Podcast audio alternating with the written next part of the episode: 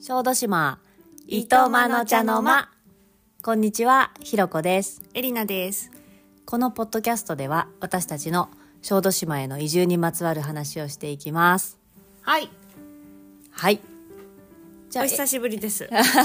エリちゃんは前回お休みだったからね。はい。はい。ちょっとエリちゃんの近況からいきましょうか。そうですね。年明け、えっ、と1月1日に2人で私の実家である鹿児島に帰ってまして、年明けをだから向こうで過ごして、で私はその後何日だっけな、9日か。 9日だね。うん、9日まあちょっと今回は長めに実家に滞在してでそれから島の家の様子を見に少し島に立ち寄りそれからこうした証に戻ってきたで今年週末ね戻ってきたという、だね。うん、だから、今はまた、今週も明石からね。そうですね明石の茶の間から、あの、お話ししていますね。はい、明石はでもしかし茶の間感ないねやっぱりね明石はちょっとほらなんていうかね整然としてるよね 茶の間感は少ないですどちらかというとなんて言うんだろうここは茶の間というかねうんちょっと旅がテーマリのゾートでは 旅っぽい旅がテーマの家でもあるからねなんかああそうね私たちのコンうんここのコンセプトは旅するように暮らすとかって言ってたもんね気取って ねいやでもほら実家にいたからさ、うんまあまずこたつですよあこたつだったね家の中心にはこたつがあるわけでそうだね、うん、でまあ甥っ子姪っ子が常に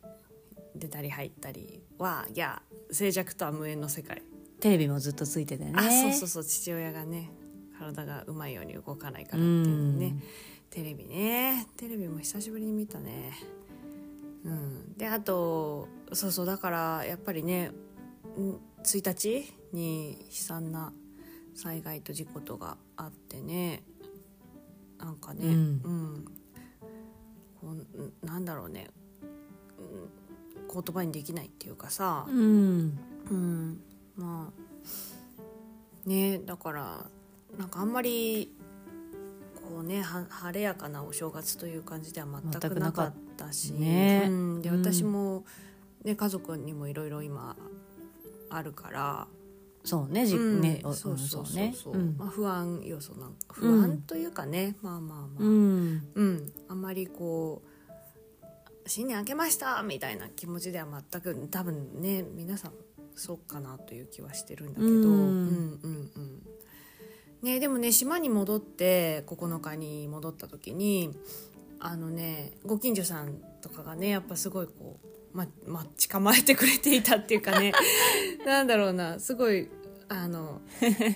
そうそうすごいこう帰ってくるのを待っ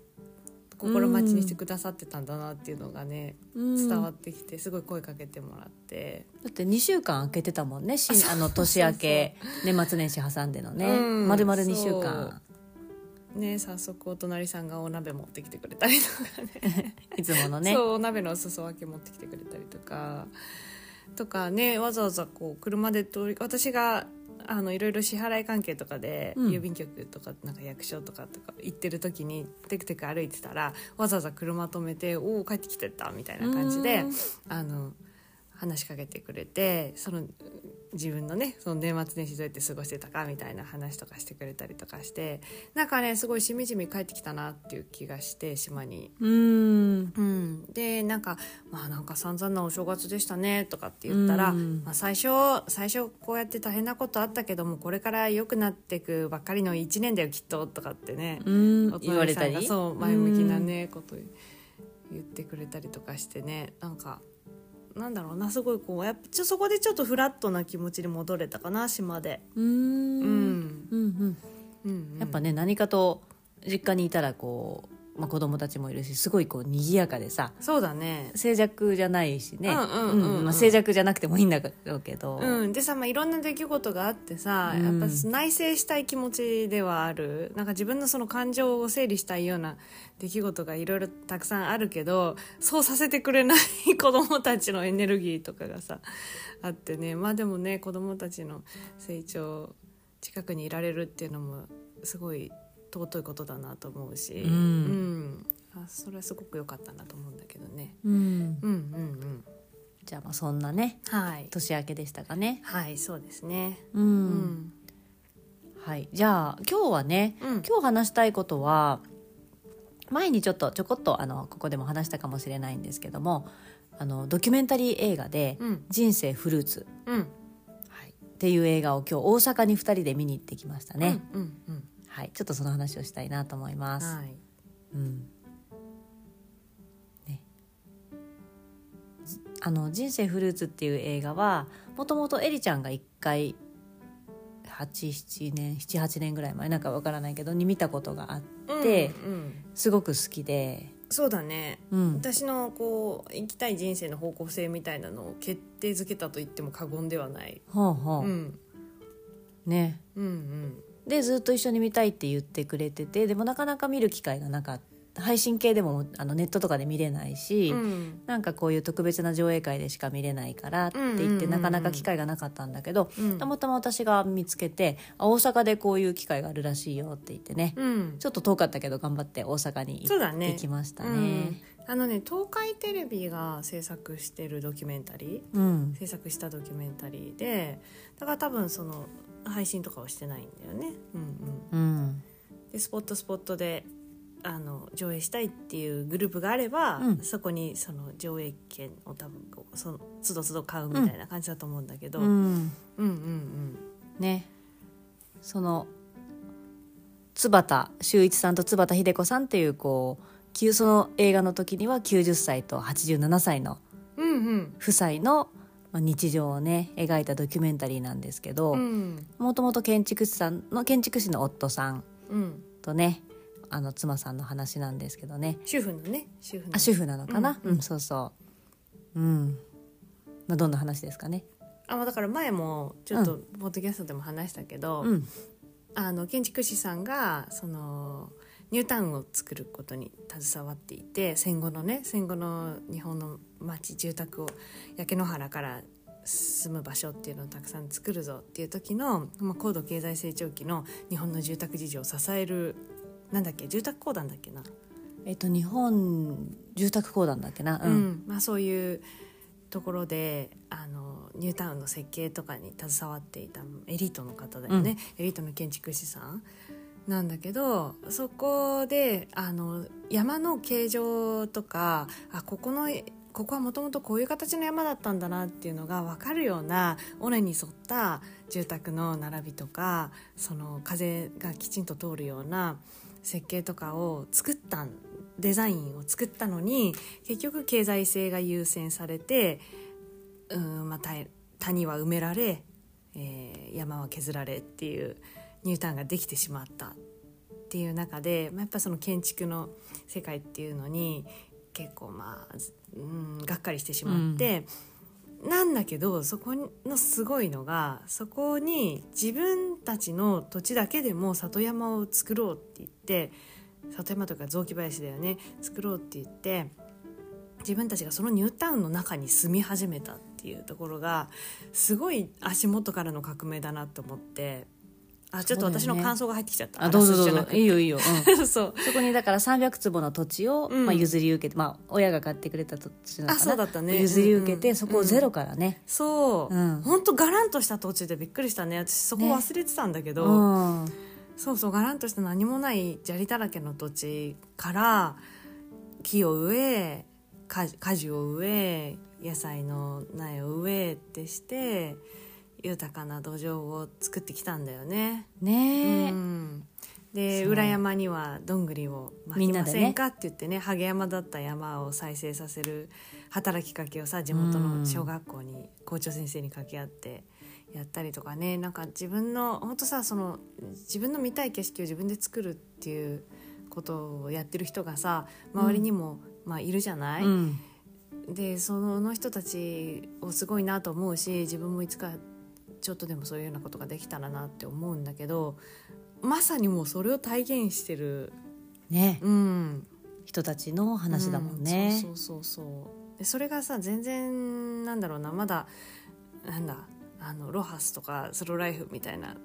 こととかがさこう流行るずいぶん前から流行りとも全然関係ない、うん、もうねやってる人たちのなんか人生っ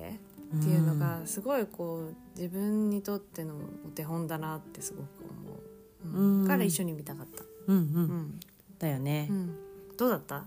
そうだね私もだからずっと話を聞いててなかなか見る機会ないなと思ってたけど今日見てあーなんかキキキリンさんのナレーションがあナレーションね入るんだけど、またそれが良くて、うんうんなんか風が吹いてえっと落ち葉が枯れてえ枯れ葉が落ちてか枯れ葉が落ちて、うんで枯れ葉が土を肥やして、うんでその土が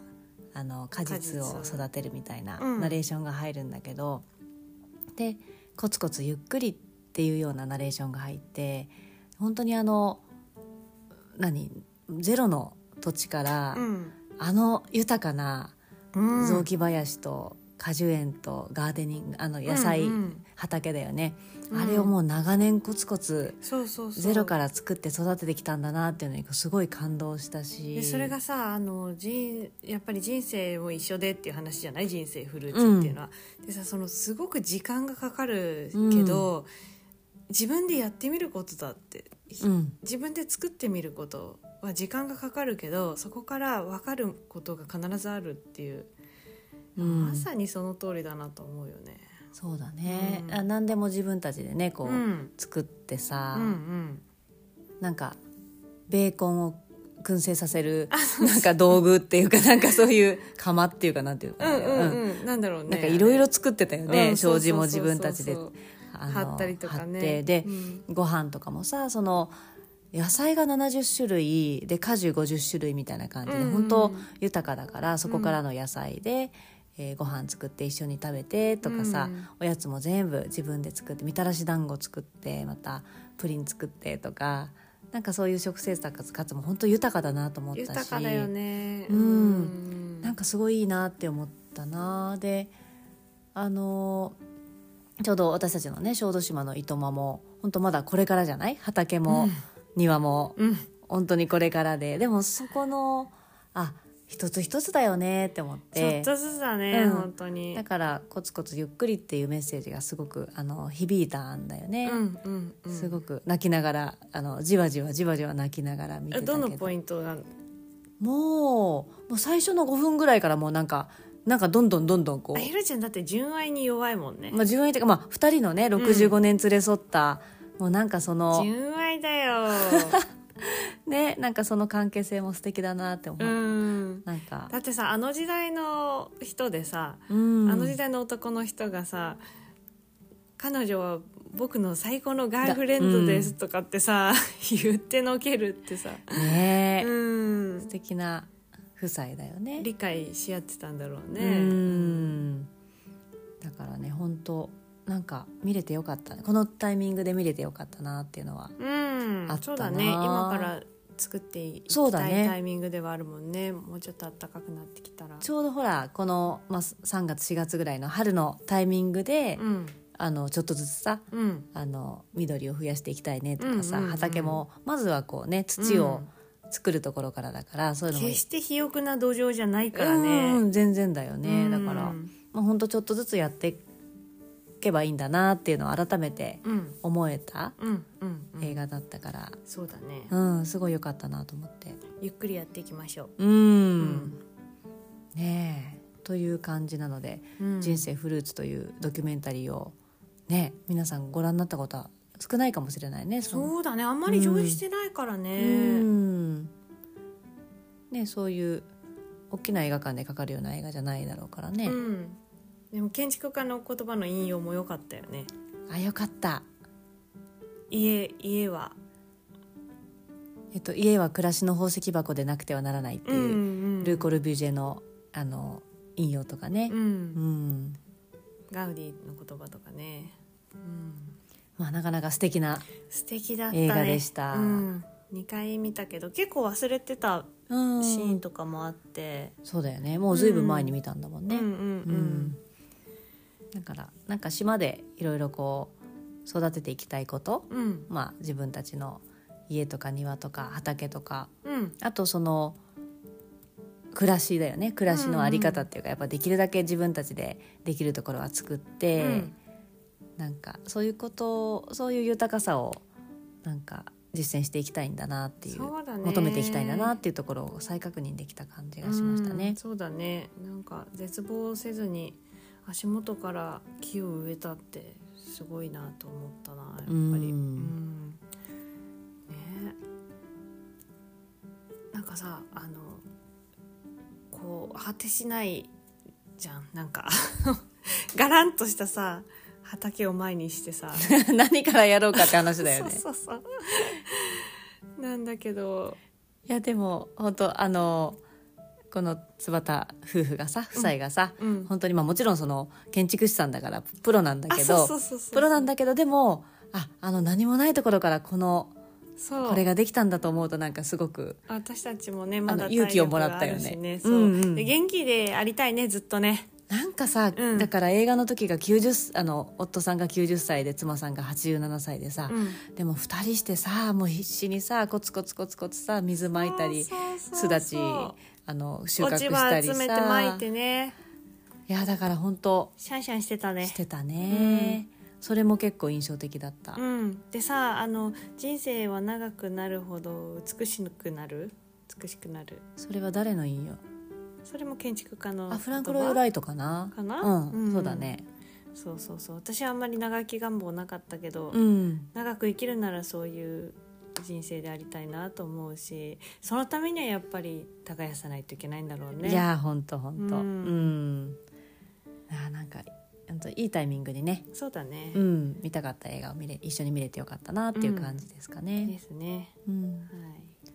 今日はそんな感じですかそんな感じですかね。なねんか話したかったことある今週いや特にはないかなうん、A ちゃんはこれなんかあら改めて2回目見たけどなんか、うん、あったあの新しい気づきとか今見たああだからあこうういうシーンもあったんだなっていうのとかは、うん、特に印象に残ってたシーンはよく覚えてたし、うん相変わらず同じ感覚でこう、いいなと思ったから、うんその時からはあんまり大きく価値観変わってないんだなと思ったへえ、そうだね、ねうん、でもそれがさなんかこうまさにそっちの方向にこう動動いき出してね動いたんだなっいていうところだようんねうんう、んうんうん、頑張って生きていきましょね、うんまああの耕していくっていうところですかうねねね健やかにははいいねうんはいそんな感じで今日はあのその「人生フルーツ」というドキュメンタリーの余韻がうんまだしみじみとした余韻を引きずった引きずった ままのおしゃべりでした がはいはい。まあ、機皆会がさあんもればねもしまたね「うん人生フルーツ」っていう映画の上映会がもしくはお近くであの見かけたらぜひうんおすすめの映画なのでそうですね見てもらったらいいなというふうに思います。はい、はいじゃあ今日はこんな感じですがあはい最後までお聞きいただいてありがとうございましりた、がとうございました。